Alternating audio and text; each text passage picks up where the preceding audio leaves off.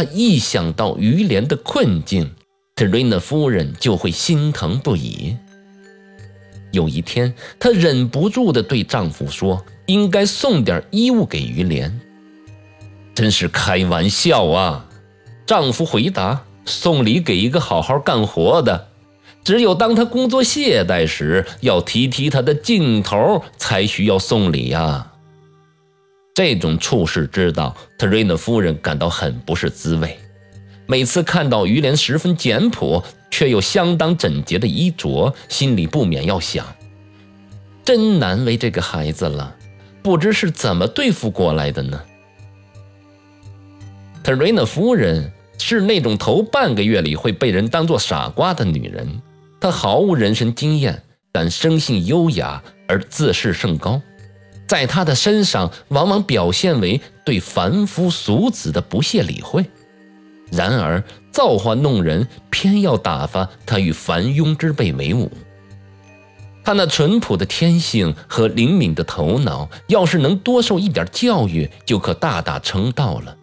但是这位独养女是在修道院里长大的，那些修女是狂热的耶稣圣心会的会员。对反对圣心会的法国人恨之入骨。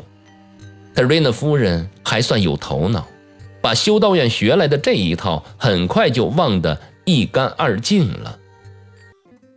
身为大宗财产的继承人，从小常受奉承，加之有狂热的训教倾向，所以养成了一种内向的性格。表面上的她极其的迁就，善于克己。维利耶那些做丈夫的。都把她当做了开导妻女的典范，这也成了特瑞娜先生骄傲的资本。其实啊，他惯常的行为方式也只是心高气傲的表现而已。于连到来之前，特瑞娜夫人的心思全放在几个孩子的身上，他们生一点小病或偶感不适，就会把他那颗敏感的心全占了去。他这颗心只有早先在贝藏松圣心会的时候崇敬过天主。婚后的头几年，出于倾诉新曲的需要，她常把这类忧急的事情告诉丈夫，可是得到的却是哈哈的一笑，或者是两肩一耸，再加上几句数论女人痴心的老生常谈。这种一笑了之的态度，尤其是涉及孩子的病痛。真好比是一把匕首在剜特瑞娜夫人的心。这类的嘲笑与早年在修道院听到的甜言蜜语真是大相径庭。这类的苦楚，因为他生性高傲，即使对好友戴维尔夫人也绝口不提。在他的想象中，所有的男人都跟她的丈夫跟瓦勒诺、莫吉红一个样，他们粗鲁，除了金钱、地位、荣誉之外。对一切都麻木不仁，凡与自己相左的看法就不分青红皂白，盲目仇视。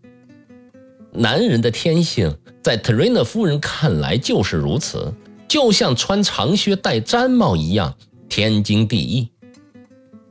特瑞娜夫人虽在这利欲熏心的社会圈里生活了多年，但对于见钱眼开的人，依旧是看不惯的。于连之所以走运，可以从这里找到缘由。特瑞娜夫人对这颗高尚而骄傲的心深表同情。于连的执着无知和举止粗野，特瑞娜夫人很快就给予了原谅。执着无知也不无可爱之处，至于至于举止粗野，那就更有劳他去纠正了。他发觉于连的谈天还是值得一听的。尽管讲的都是寻常的事情，比方说有条狗跑过街，被乡下疾驰而过的大车给压了，这幕惨象只会引得她丈夫轰然一笑。这时，于连两道弯弯的浓眉就紧蹙了起来。特瑞娜夫人慢慢觉得，慷慨、高尚、人道，只存在于这年轻的修士身上。这些优秀的品德在美好的心灵中激起的全部同情，甚至钦佩，他全部倾注给了于连一个人。如果在巴黎，于连对特瑞娜夫人的态度可以立刻变得简单起来，因为爱情在巴黎不过是小说的产物。年轻的家庭教师与他腼腆的女主人对他们的处境，大可以从小说里，甚至从戏院的情歌中得到某种启示。言情小说会给他们规定该扮演的角色，指明该效仿的榜样。而在威利耶这片阴沉的天空下，情形就大不相同了。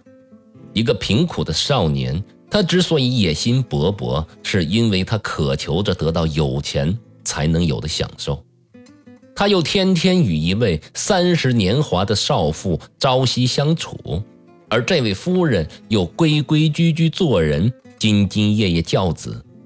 小说里的行为是从不去模仿的，在这里一切都是徐徐而行，一切的发展都那么自然。